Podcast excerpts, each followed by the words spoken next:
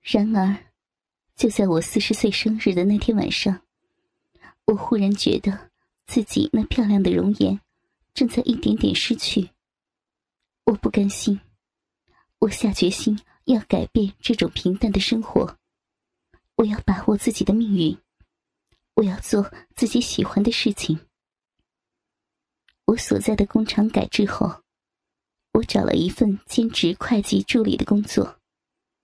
每个星期工作两三天，工资也不高，然而我却很喜欢。我不愿意只是一个家庭主妇，整日里只待在家里。我喜欢外面的世界。接着，我又参加了培训班，考取了会计证书。我想找一份全职的会计工作，然而事与愿违。不论我怎么努力，都没能找到一份全职的会计工作。再加上我无法既照顾好家庭，又做好会计的本职工作，所以到头来。我只能继续从事这份并不让人满意的兼职会计工作，这让我有了许多闲暇的时间。然而，我做梦也没有想到，接下来发生的事情彻底改变了我的生活。我是一位丰满性感的成熟女人，身高一米六四，有一张迷人的容貌。和一双清澈的大眼睛，尤其是我的微笑，足以让男人们倾倒。尽管我是一位徐娘半老的女人，可是我的奶子却很坚实挺拔，完全不像那些丰乳肥臀的胖女人。我的身材丰满而匀称，我喜欢剪齐耳的短发。我喜欢穿性感暴露的紧身衣服。我毫不讳言的讲，我喜欢陌生男人对我漂亮的脸蛋和丰满性感的身材投来欣赏和羡慕的目光，也喜欢那些男人因为自己的美貌而给予自己的微笑和赞许。事实上，那些男人根本看不出。我已经是一位四十六岁的女人了，这大大满足了我的虚荣心。尤其是当我和我的丈夫步入中年之后，我和丈夫之间能够激起彼此性欲望和性需求的激情，就像即将熄灭的烈火一样，只剩点点的火星，没有了活力，更没有激情。我跟丈夫的性生活。变得平淡乏味。我们一两个月，甚至三四个月，才偶尔过一次性生活。虽然温馨，但已是没有一点性的快感和欢乐。更为可怕的是，我的性欲却在不断的增强。就如同人们所说的那样，四十到五十岁的女人属坐地虎。这话说的千真万确。我时常在自己上街的时候，总是不自觉的偷看那些年轻英俊的小伙子。我幻想着紧紧搂住他们的脖子，跟他们在床上扭在一起的感受。我甚至幻想着跟他们操逼。我一想到这些，不但全身发热，脸发烧。甚至，有时候连自己的小臂也会潮湿一片。我觉得，作为一个正派的女人，不该有这种出轨的想法。然而，我却无法制止。这也许是快到五十岁的女人的生理特点吧。此时，我才真正体会到。一个生活在无性婚姻里的女人的寂寞难耐的滋味，是多么的痛苦。我喜欢别的男人，我渴望跟自己喜欢的男人在一起，尤其是肉体的接触。之后的日子里，闲暇无事的时候，我喜欢到外面去溜达。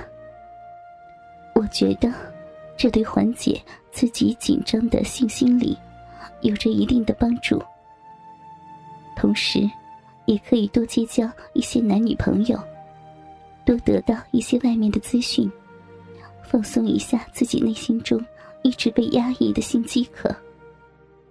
还有，我承认，我喜欢看英俊潇洒的男人。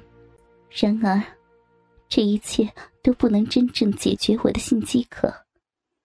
我要的是实实在在的性享受、性快感。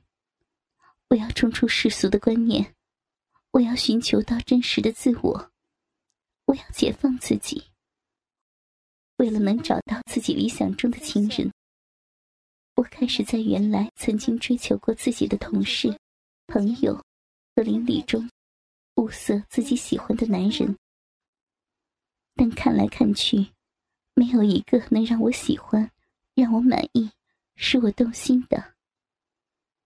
然而，有一天，在一次同学聚会上，因为一个同学的介入，彻底改变了我的人生，使我陷入了无法自拔的幸福的婚外性生活中。那是二零零六年夏天的一个星期六的下午，我接到同学赵红梅的电话，说今天晚上老同学张建军要请我们原来在高中时相处比较好的老同学吃饭，让我务必准时到场，还说是张建军特意嘱咐的。听到赵红梅提到张建军。这个既熟悉又陌生的名字时，我的心里不由得一震。是呀，我为什么不在自己的同学里寻找一个可以永久成为自己情人的人呢？我真傻。这时，我满口答应了赵红梅，告诉她晚上一定去见见老同学。放下电话，张建军这个名字，却久久的在我的脑海里环绕着。我在使劲的回想着他，好像他今年也有四十七八了吧。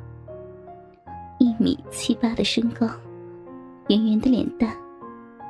他不但身材魁梧，而且皮肤也白白净净的，人也聪明豁达。在同学中的口碑也不错。如果他能成为我的情人，也许是最佳的人选了。可是，我怎么对他开口呢？因为长期以来，同学们给我的评价，都是一个保守、内向、正统的女人呐。其实，我知道。